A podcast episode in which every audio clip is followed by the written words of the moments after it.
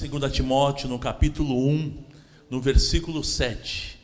2 Timóteo 1, 7. Carta de Paulo a seu filho na fé Timóteo, ele traz essa linda palavra. Eu separei algumas versões, traduções, para a gente entender bem. Diz assim o texto: Pois Deus não nos deu espírito de covardia, mas de poder, de amor e de equilíbrio. Essa é na NVI. Na nova tradução da linguagem de hoje, diz assim: Pois o espírito que Deus nos deu não nos torna medrosos, pelo contrário, o espírito nos enche de poder e de amor e nos torna prudentes. Na linguagem, a mensagem Deus não quer que sejamos tímidos com os seus dons, mas ousados, amorosos e sensíveis. E numa outra, porque Deus não nos tem dado espírito de covardia, mas de poder, de amor e de moderação. Amém? Vamos orar? Obrigado, Senhor, por essa noite, obrigado por podermos já estar na tua presença, pudermos cantar cânticos de louvor ao Senhor, pudemos ter aqui comunhão uns com os outros, assistimos essa mímica tão gostosa, que fala da realidade que é o homem sem Deus, mas que o Senhor, no seu grande, infinito e poderoso amor, nos amou, nos perdoou, nos salvou, nos regenerou. E em Cristo Jesus nós temos salvação, vida eterna, vida abundante. Fala conosco, Pai, através da tua palavra. Nós pedimos, te agradecemos e te louvamos no nome de Jesus. Amém. Glória a Deus. Espírito de poder, amor e moderação.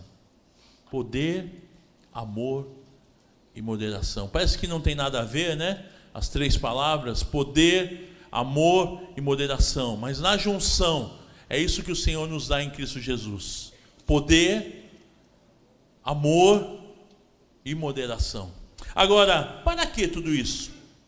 E eu chego à conclusão que nós temos isso para testemunhar de um Deus que agora nós conhecemos. Eu tive o privilégio de conhecer Jesus na minha adolescência. Com 15 anos, o Senhor entrou no meu coração, o Senhor mudou a minha vida. Mas alguém pagou um preço. Eu tinha um amigo, tenho um amigo, né? O Suquete, Arnaldo Suquete. Nós já éramos amigos há 10 anos, desde os 5 anos, uma amizade sólida. Desde os 5 anos, o pré. Estavam jogando bola na rua e o Arnaldo veio com essa história, que agora ele era crente. E eu falei, mas como é que é isso, cara? Não, fui na igreja, cara, aí Jesus, Jesus, e aí, eu olhando, ouvindo aquilo no meio do futebol, e eu pensei, bom, o Arnaldo é um cara pacatão, para ele deve ser legal ser crente, agora para mim não, não é legal, não pega, mas aquela palavra Jesus mudou a minha vida, Jesus me deu paz, mexeu comigo. E naquela semana Todas as vezes que eu ia dormir, eu ficava pensando no Arnaldo Suquerte. Jesus mudou a minha vida. E aquilo foi mexendo comigo. Eu falei, meu, eu preciso disso. Eu quero esse Jesus. E no domingo seguinte, estava eu lá na igreja, como hoje, a igreja lotada. E ali eu ouvi falar pela primeira vez de um Jesus vivo, um Jesus que mudava, podia mudar a minha história que podia me dar paz, que podia me dar esperança, que podia encher o meu coração, e ele fez isso. E há 38 anos eu tenho provado desse Jesus, um Jesus maravilhoso que não nos deixa. E a promessa do Senhor, quando ele foi para o céu, estavam ali os seus discípulos e eles olhando para o alto, ele deixou a seguinte promessa: Eu estarei com vocês todos os dias. Você pode se alegrar com isso? O Senhor está contigo todos os dias, cada dia. O Senhor não te larga. Nós largamos Ele, mas Ele não nos larga porque Ele é fiel. E lá em Romanos, no capítulo 10, no versículo 15, fala sobre esse espírito de poder, amor e moderação para testemunhar. É uma coisa incrível. Quando nós conhecemos a Jesus, a gente quer falar dele. Eu cheguei na rua depois do culto, no domingo, né? E estava lá a moçada, os meus amigos, e eu pensei, meu, todo mundo vai para a igreja, meu, a vizinhança toda vai para a igreja, porque esse Jesus é muito bom. Eu falei de Jesus, todo empolgado, igreja e tal. E os caras, meu, tu tá louco, mano? Que igreja? Que isso? E foi a minha primeira decepção gospel.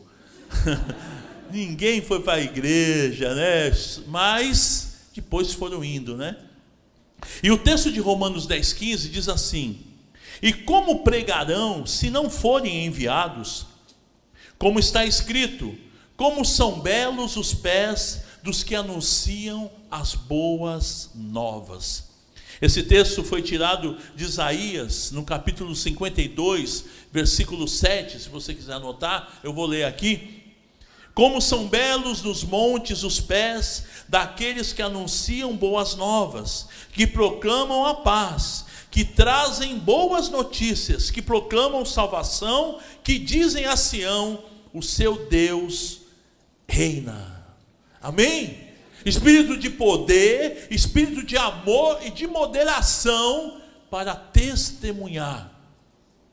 Eu trabalho com jovens e adolescentes já há mais de 20 anos na verdade, quase 30 anos. E eu comecei cedo, não é que eu sou tão velho assim, não, viu? Mas é, um, é muito gostoso trabalhar com jovem. Mas essa geração, a geração de agora, tem me dado muita alegria.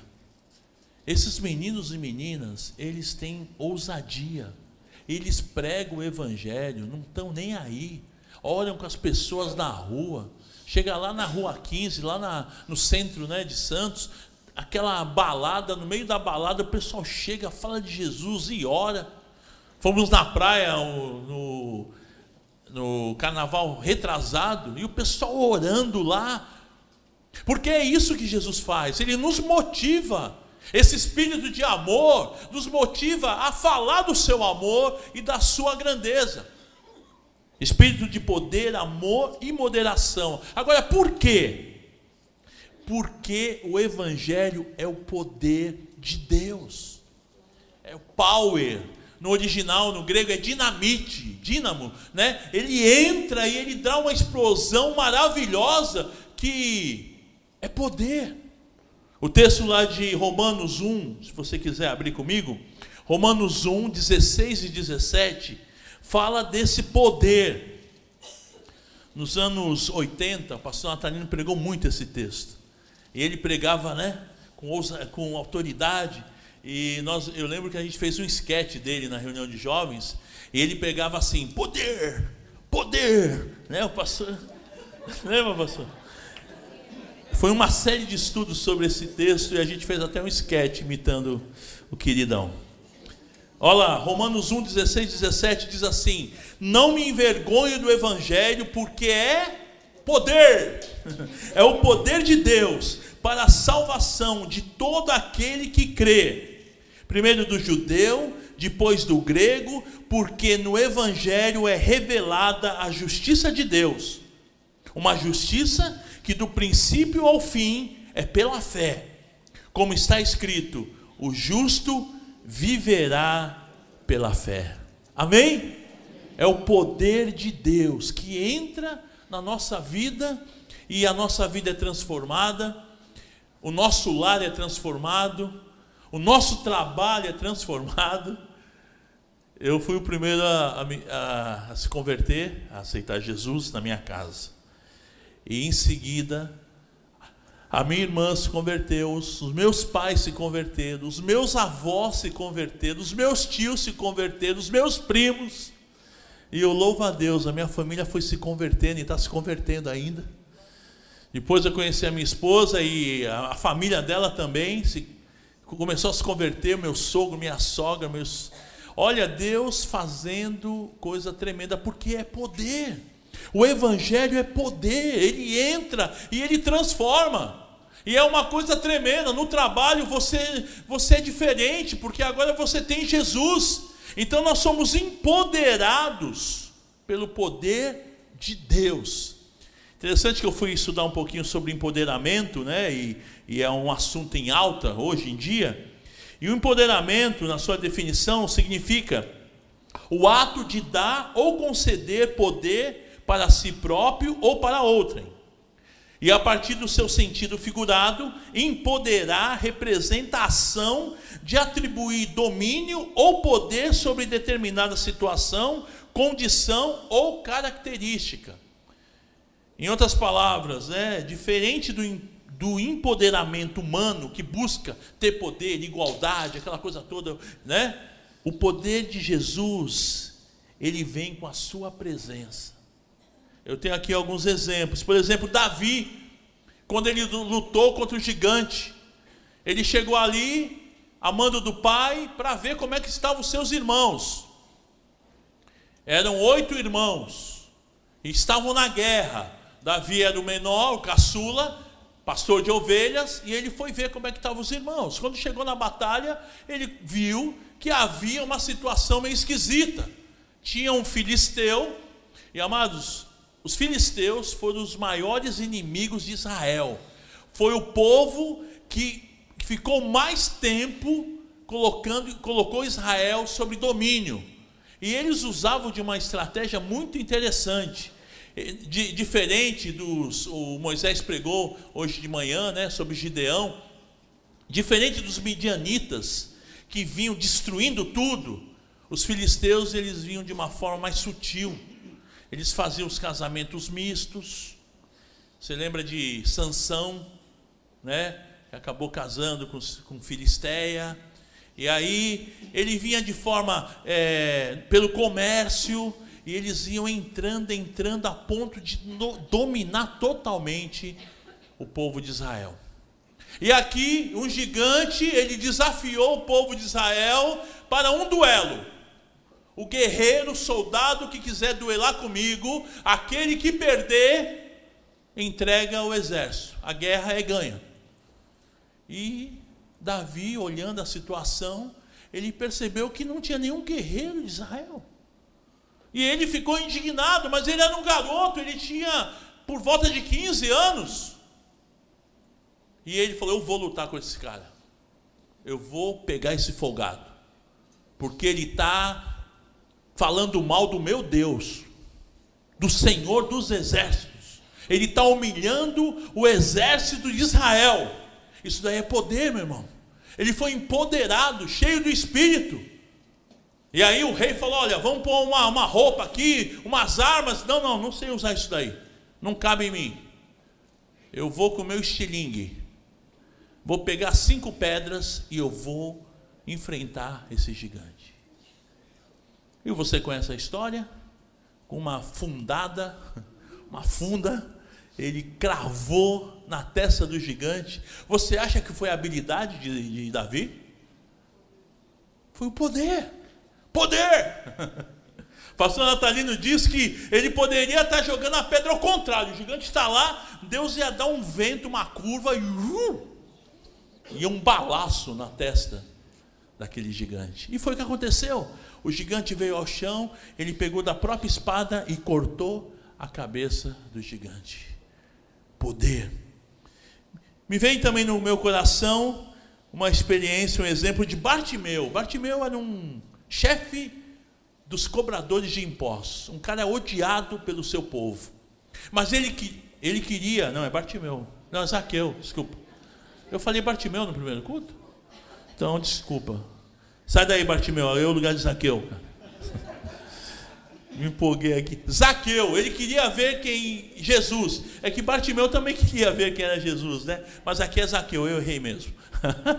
Zaqueu era baixinho, né, e queria ver, e o povo não deixava, e ele não quis saber, eu quero ver Jesus. E ele subiu numa árvore para ver Jesus. E sabe, amados, houve poder de Deus ali, porque ele não só viu Jesus, Jesus é que viu ele. Jesus olhou para o alto e falou: Zaqueu, desce, hoje eu vou na tua casa. Isso é poder, meu irmão. Quando Jesus entra na nossa vida, ele vai na nossa casa, ele muda a nossa história, ele muda o nosso lar, ele transforma a nossa família, ele faz milagres, ele faz maravilhas. Louvado seja o nome do Senhor. E assim Zaqueu teve a sua vida transformada, e a sua vida nunca mais foi a mesma. Ele foi empoderado pelo Senhor. E e Bartimeu também, né, na beira do caminho, ele queria ver Jesus e, e ele viu Jesus. De fato, ele era cego e ele foi curado por Jesus, porque Jesus mudou a história daquele homem. Agora, o exemplo que eu queria dar, de fato, aqui é só uma introdução. Eu gostaria que você abrisse comigo sua Bíblia em João, Evangelho de João, no capítulo 8, nós vamos ler do versículo 1 até o 12.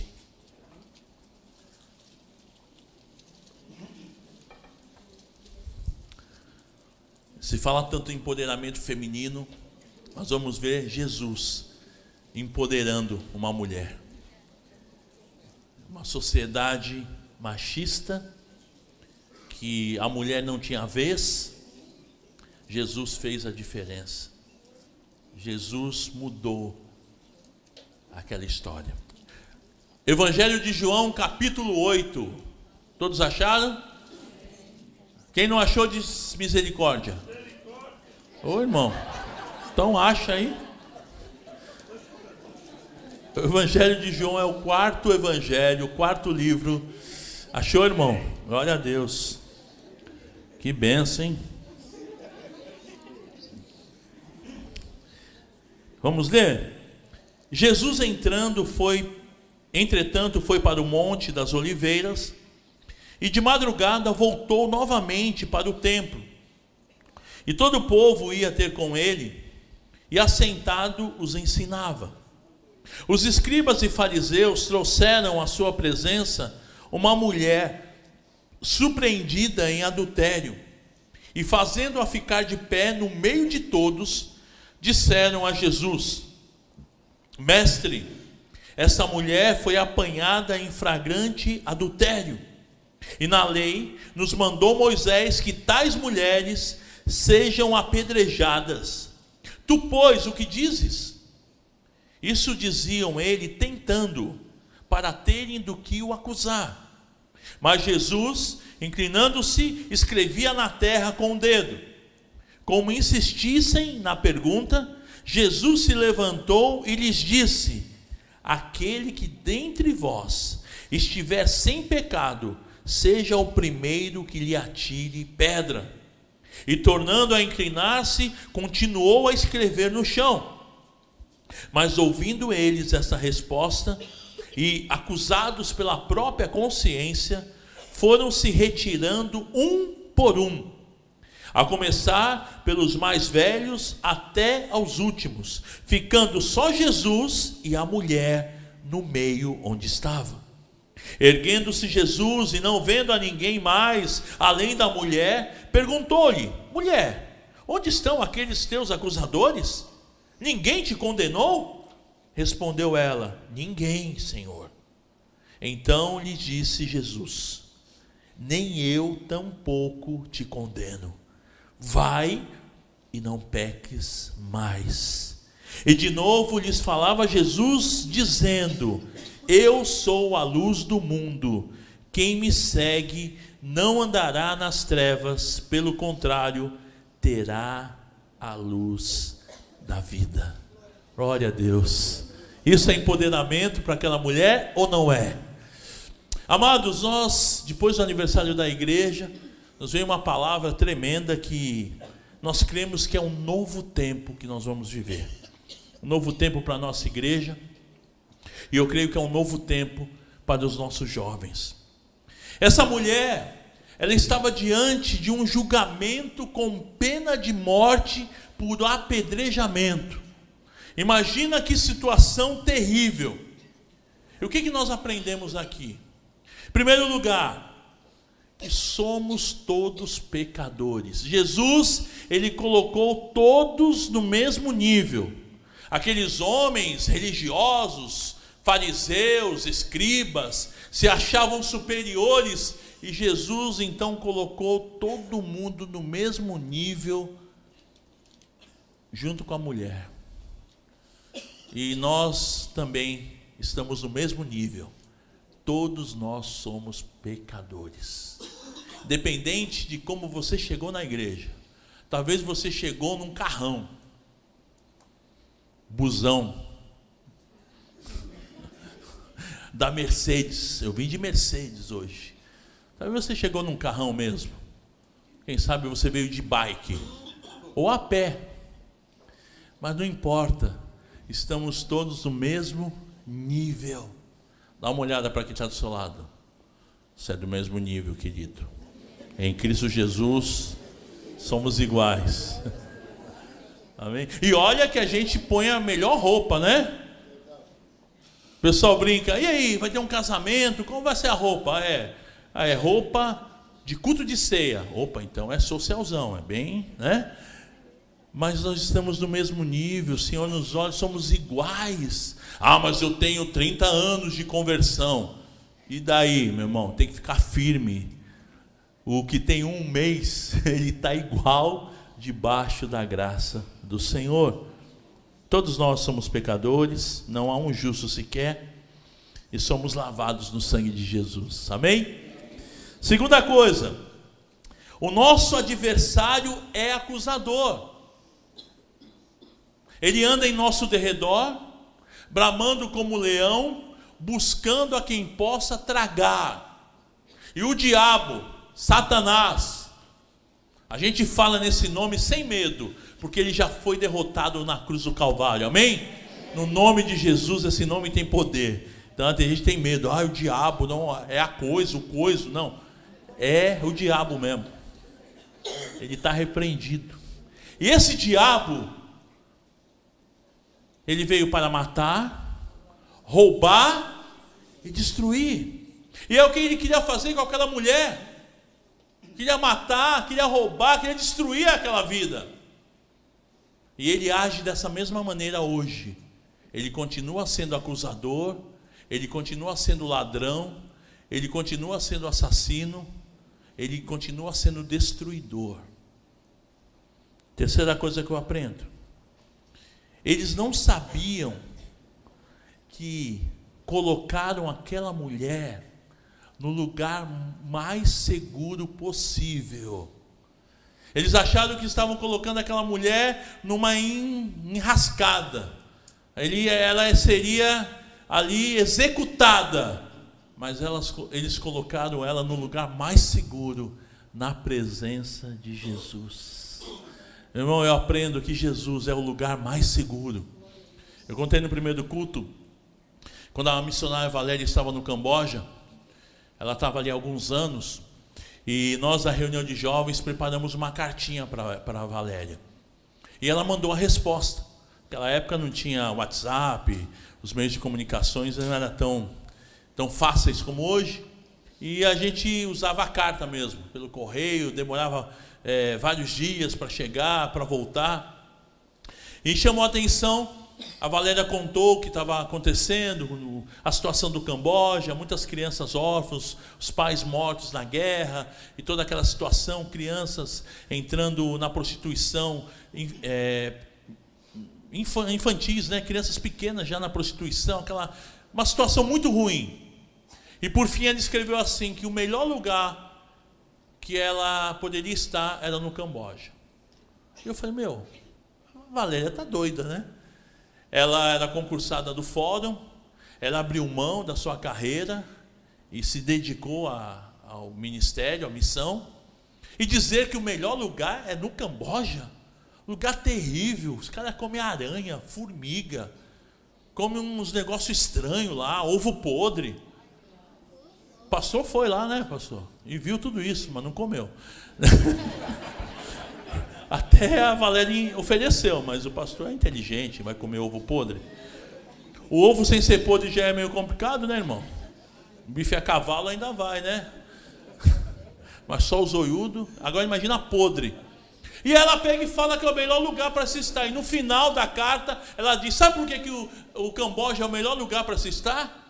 Porque ali é a vontade de Deus para a minha vida. Então, meu irmão, estar na presença de Jesus é o melhor lugar para se estar. E Ele tem poder para restaurar o teu lar, Ele tem poder para abençoar os teus sonhos, os teus alvos, mas que você esteja na presença dEle. E eles não sabiam, mas jogaram aquela mulher, colocaram aquela mulher no lugar mais seguro que podia existir, que foi na presença de Jesus. Louvado seja o nome do Senhor. Aquele que veio para dar vida e vida com abundância. Diferente do diabo que veio matar, roubar e destruir, Jesus veio dar vida. Em quarto lugar, eu aprendo nesse texto que Jesus, ele conhece os corações. Ele sabia da intenção daqueles homens de incriminá-lo. E conhecia também o coração daquela mulher. Ele conhece o nosso coração. Ele conhece o teu coração. O homem, ele olha a aparência. Mas Deus, ele olha o coração. Ele sabe o que está no teu coração.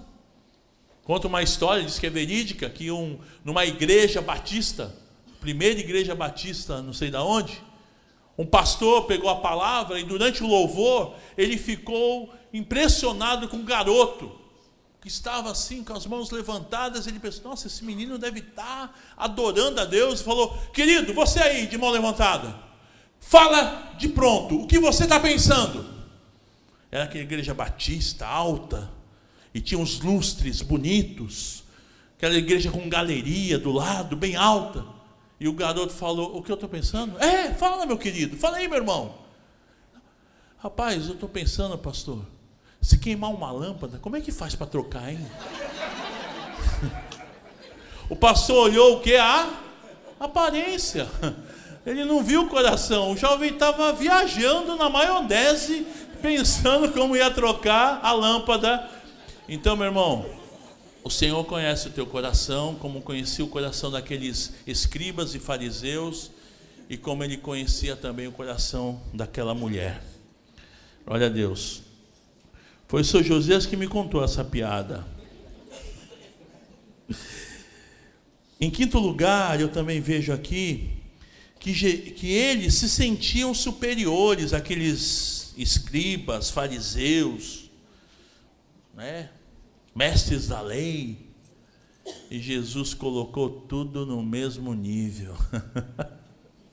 colocou todo mundo no seu devido lugar. Jesus não teve essa. Não, não vamos fazer uma média porque ele é o doutor. Não, não, não. No mesmo nível. Ele colocou eles no mesmo nível de pecadores. É interessante que Jesus, ele escrevia na terra. Sexto ponto que eu anotei aqui. E alguns teólogos afirmam da possibilidade de que Jesus estava escrevendo o pecado de cada um. Jesus estava lá abaixado, então estavam os caras com a pedra babando para dar uma pedrada na, na, na, coitada. Né? E aí Jesus foi, foi escrevendo lá: prostituição bebedeira, fofoqueiro, mentiroso, hipócrita todos eram. Então diz que ele foi escrevendo ali o pecado de cada um. Já pensou? Em sétimo lugar, Jesus empoderou aquela mulher de pecadora a sua seguidora. De pecadora, de quase moribunda, de decretada morte, para uma seguidora de Jesus, uma mulher abençoada, uma mulher transformada, porque quando Jesus vem, ele nos empodera ele nos enche do seu poder. Onde estão os teus acusadores? Foi a pergunta. Não tem ninguém? Ninguém te condenou? Nem eu também te condeno. Vai e não peques mais. Tenha um novo tempo, uma nova vida. Louvado seja o nome de Jesus. Amém. E é isso que o Senhor faz, Ele muda a nossa história, Ele nos empodera. E em Cristo nós somos cheios do, teu, do seu poder. E aí nós temos uma vida diferente, uma vida transformada, não mais uma vida de derrotado, sem paz, sem esperança, sem vida. Vivemos, vivemos dias difíceis. O índice de suicídio, em, em, principalmente aqui na nossa região, é muito grande jovens, idosos, que têm tirado as suas vidas por falta de paz, por falta de esperança. Só que quando Jesus entra, ele muda esse perfil, ele muda essa estatística, porque Jesus ele vem trazendo vida e vida com abundância. Louvado seja o nome de Jesus.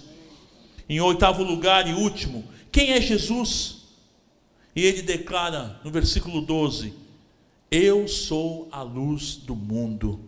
Quem me segue não andará nas trevas, pelo contrário, terá a luz da vida.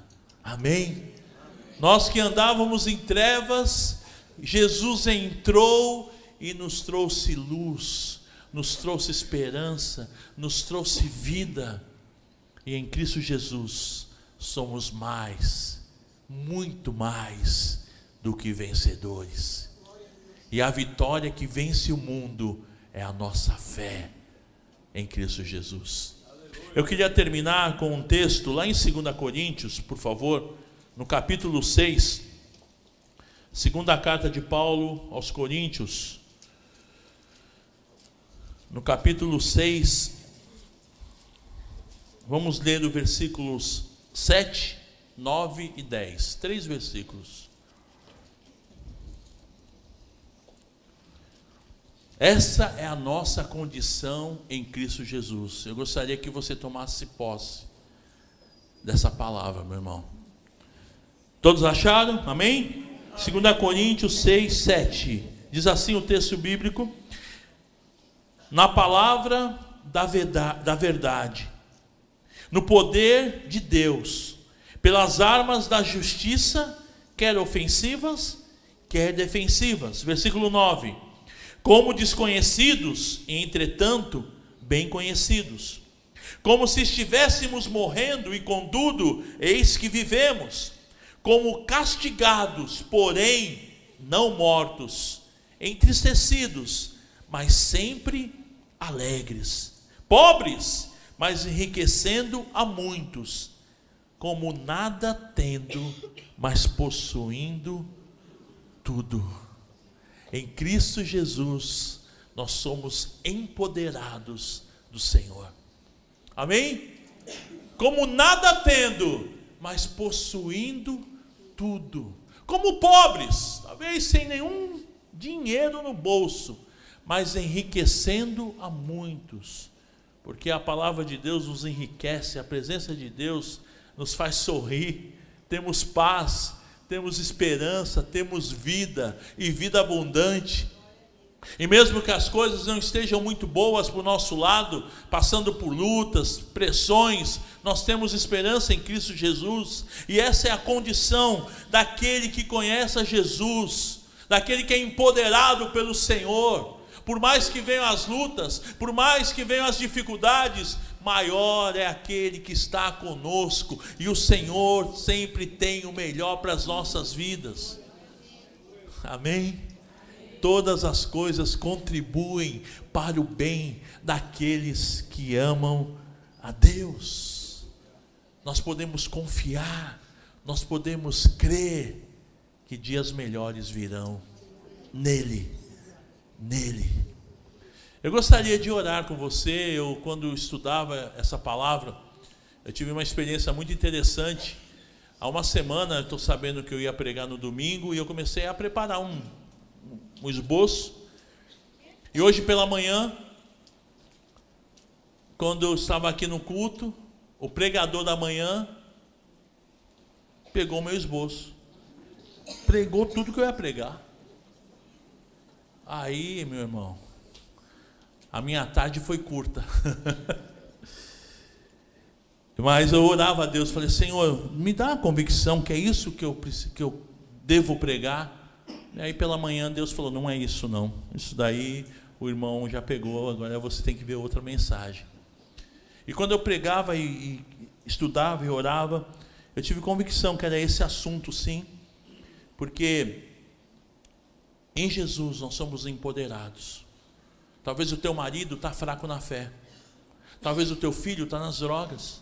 Talvez você está sem emprego, ou talvez está sem dinheiro, a esposa não está legal, ou você está com alguma enfermidade no teu lar, mas em Cristo Jesus nós temos autoridade para repreender toda dificuldade, e nós temos a presença de Jesus para mudar toda a nossa história.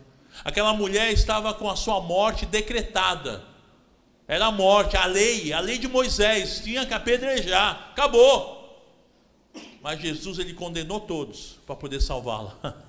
Colocou todos debaixo para poder trazer salvação. E é o que Jesus faz, meu irmão. Ele faz o impossível. Ele pode mudar a tua história. Ele mudou a história da minha família. Ele mudou a história dos meus filhos. Ele pode mudar a tua. Creia, confia. Vai na presença daquele que pode mudar a tua história. Vai se empoderar de Jesus e coisas maravilhosas vão acontecer na tua vida. Eu não sei de que maneira Deus falou ao teu coração, mas se você tem alguma área para apresentar, quem sabe é o teu lar que você quer colocar diante do Senhor, é aquele marido que está vacilante na fé, é aquela esposa que não quer mais vir na igreja, é aquele filho que está te dando trabalho, é alguma luta que está te deixando sem paz. Coloca nas mãos do Senhor. Aquela mulher foi jogada no lugar mais seguro, na, na presença de Jesus. Deus falou ao teu coração, vamos todos fechar os olhos. Eu pediria que você ficasse em pé, você que deseja apresentar a tua vida, essa área que está te trazendo tristeza, angústia. Se coloque na presença do Senhor em nome de Jesus palavra de Deus diz assim: entrega o teu caminho ao Senhor, confia nele, e o mais ele fará. Eu gosto de pensar que esse mais, o mais ele fará, é tudo que você precisa, meu irmão. O mais ele fará é tudo que você está sofrendo. O mais, esse mais, é a luta que você está travando, que o Senhor é que peleja por nós. Ele é o nosso justo juiz, é Ele que nos perdoa, é Ele quem nos abençoa. E a bênção do Senhor é que enriquece e não acrescenta dores. Feche teus olhos, vamos orar. Querido Deus e Pai, eu quero apresentar diante de Ti, Senhor, cada vida que está se posicionando, Pai. Eu me coloco junto com esses e eu coloco a minha vida nas tuas mãos, Senhor. Eu quero estar na tua presença, Senhor. Nós queremos estar na tua presença. Aquela mulher que praticou, foi pega no, no ato do adultério, no flagrante, ela foi lançada na presença de Jesus, e ela saiu perdoada, transformada, salva, restaurada Faz isso na vida do meu irmão. Restaura, transforma, muda. Faz milagres no nome de Jesus. No nome de Jesus, nome que é sobre todo nome, nome que salva, nome que cura, nome que liberta, nome que transforma, nome poderoso, nome que empodera. Senhor, não nos deu espírito de covardia, mas de poder, de amor e moderação. Obrigado, Senhor. Te agradecemos, te louvamos, no nome de Jesus. Amém.